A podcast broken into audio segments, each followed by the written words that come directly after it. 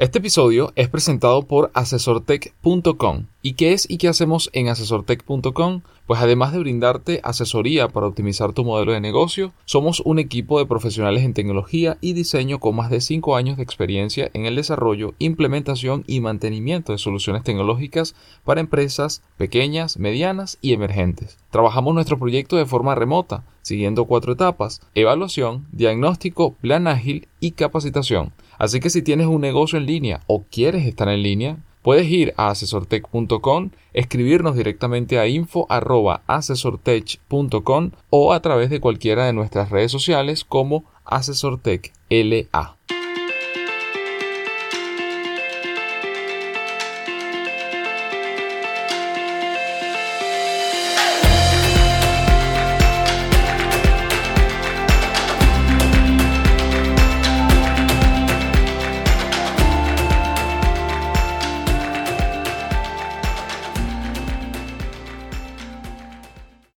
Bienvenidos al episodio número 52 del podcast Noticias Asesor Tech, donde le comentamos lo que ocurre en el mundo de la tecnología, la innovación, los negocios digitales, las nuevas formas de trabajo y en especial el impacto que pueden tener en América Latina.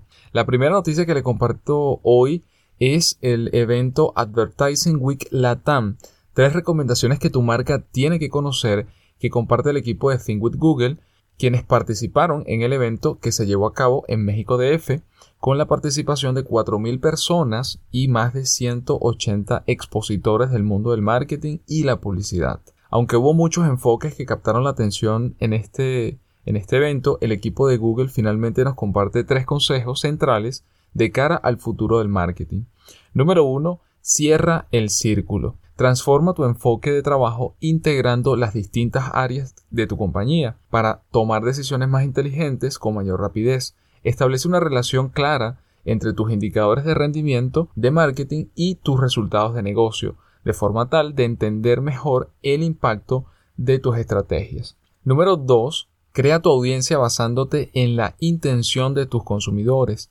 Para los departamentos de marketing, comprender claramente la intención del consumidor siempre ha sido fundamental. Número 3. Adapta las experiencias que ofrece tu marca para alinearte con las expectativas de tus consumidores. Gracias a la conectividad instantánea que ofrecen los móviles, en la actualidad los consumidores son más exigentes que nunca.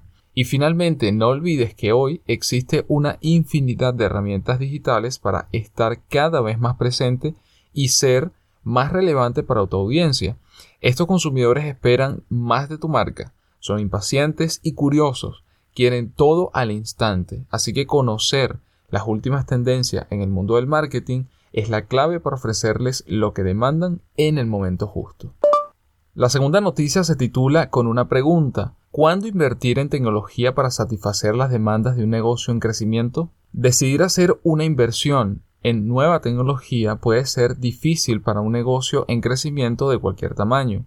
Gastar en recursos preciados en tecnología que puede no representar un retorno de inversión inmediato puede darles a los gerentes motivos para replanteárselo.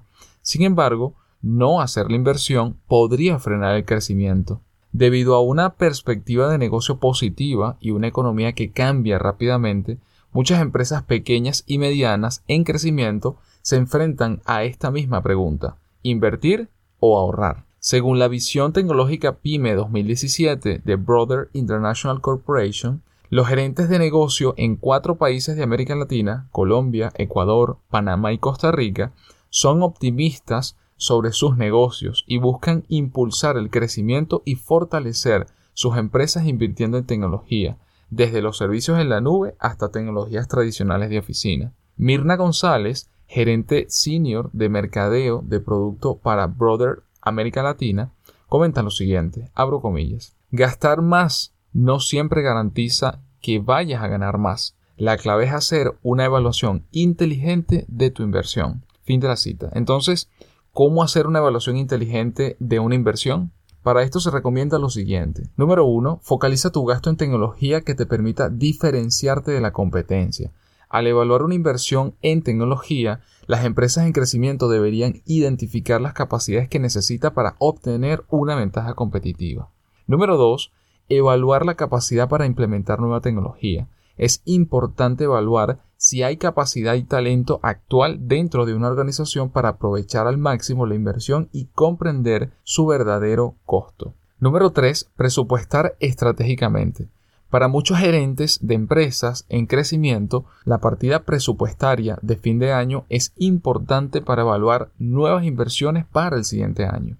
Número 4. Acoge el cambio y la interrupción. Dada la tasa de cambio y la introducción de nuevas tecnologías que pueden transformar la forma en que las empresas operan, es vital estar pendiente de las tendencias más importantes para viabilidad de largo plazo. Ser ágil es un atributo que las pequeñas y medianas empresas pueden usar a su favor.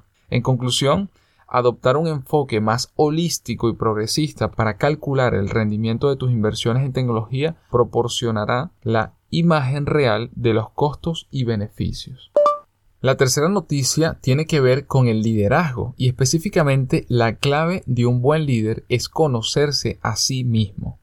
Este estudio lo comparte el equipo de Harvard Business Review y quería comentarles lo más importante de este análisis que los investigadores compararon el desempeño organizacional de 440 aclamados directores generales que habían aparecido en las portadas de revistas como Business Week, Fortune y Forbes. Los investigadores dividieron a los directores generales en dos grupos, los que tenían un MBA y los que no, y monitorearon su desempeño hasta siete años después. Sorprendentemente, el rendimiento de aquellos con un MBA fue significativamente peor. Otro estudio publicado en el Journal of Business Ethics analizó los resultados de más de 5.000 directores generales y llegó a una conclusión similar. Aproximadamente el 40% de los directores generales tiene un MBA. Muchos estudios a gran escala han descubierto que el liderazgo basado únicamente en la lógica enseñada en los MBA no siempre es suficiente para generar resultados financieros y culturales a largo plazo y que a menudo resulta perjudicial para la productividad de una organización. Sin embargo, ellos dejan muy claro lo siguiente, no estamos diciendo que los MBA no sean útiles para dirigir una organización, pero si la lógica lineal que se enseña en los MBA se convierte en el único foco a costa de otras habilidades como conocer las capacidades de uno mismo la comprensión hacia los demás y la cultura empresarial, el enfoque del liderazgo está desequilibrado. Bill George, profesor de liderazgo en la Escuela de Negocios de Harvard y antiguo director general de Medtronic, dice que la autoconciencia es el punto de partida del liderazgo. La autoconciencia es la habilidad de ser conscientes de nuestros pensamientos, emociones y valores en cada momento. A través de la autoconciencia podemos liderarnos a nosotros mismos con autenticidad e integridad y del mismo modo liderar mejor a otros y a nuestras organizaciones. Afortunadamente la autoconciencia se puede mejorar. Si llevamos a cabo unos simples pasos, podemos complementar las habilidades de liderazgo tradicionales con la autoconciencia.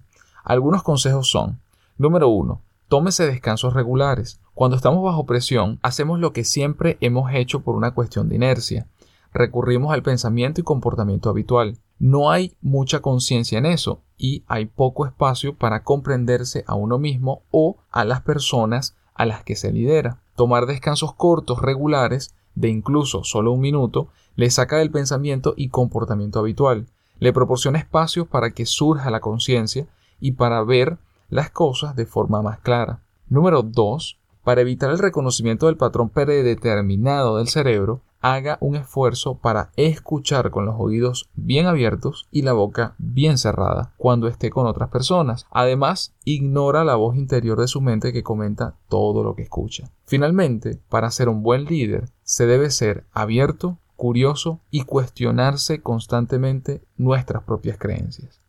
Si estás armando una estrategia para tu emprendimiento o creando una campaña comunicacional para tu empresa, el eslogan es un aspecto fundamental para tu marca por lo tanto, la noticia número 4 que les comparto les permitirá saber si el eslogan de su empresa es efectivo. El eslogan juega un papel fundamental dentro del posicionamiento de tu empresa a nivel de competencia.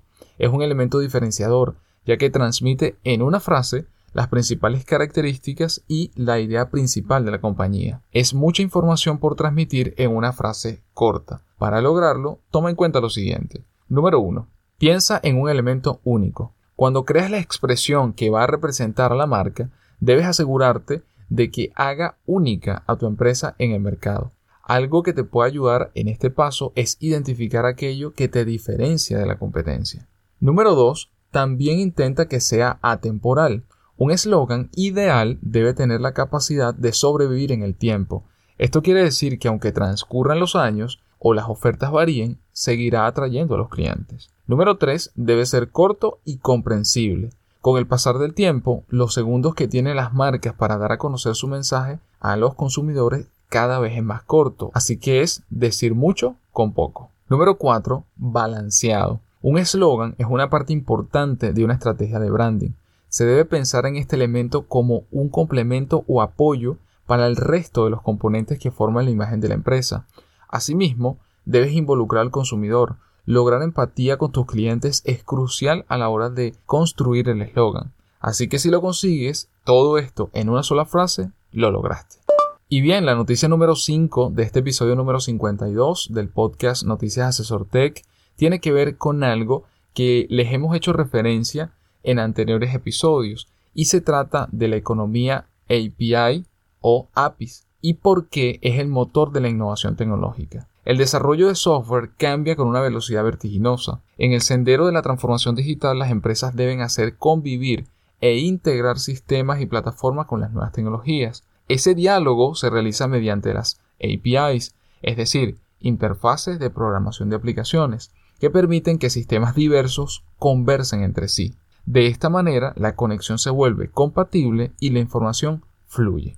Por ejemplo, cada vez que un sitio o una aplicación nos pide loguearnos, nos da la alternativa de hacerlo mediante nuestros usuarios de Facebook, de Google Plus o de Twitter, para agilizar el paso de registro. Esa interconexión con estas redes sociales sucede gracias a las APIs. De la misma manera, una plataforma de descuento en viajes recolecta la información de vuelos de miles de aerolíneas y los agrupa. O una empresa de comida rápida acerca las ofertas promocionales precisamente a través de las APIs o APIs.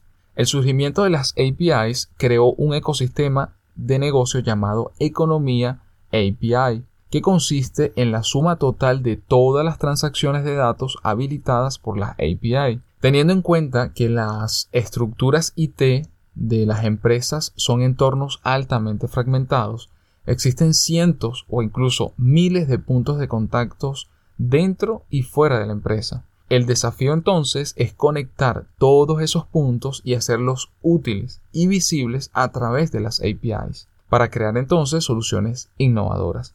En resumen, crear servicios diferenciados como los que la economía API hace posibles ayuda a las empresas a ganar competitividad y sobrevivir en un contexto de cambio vertiginoso.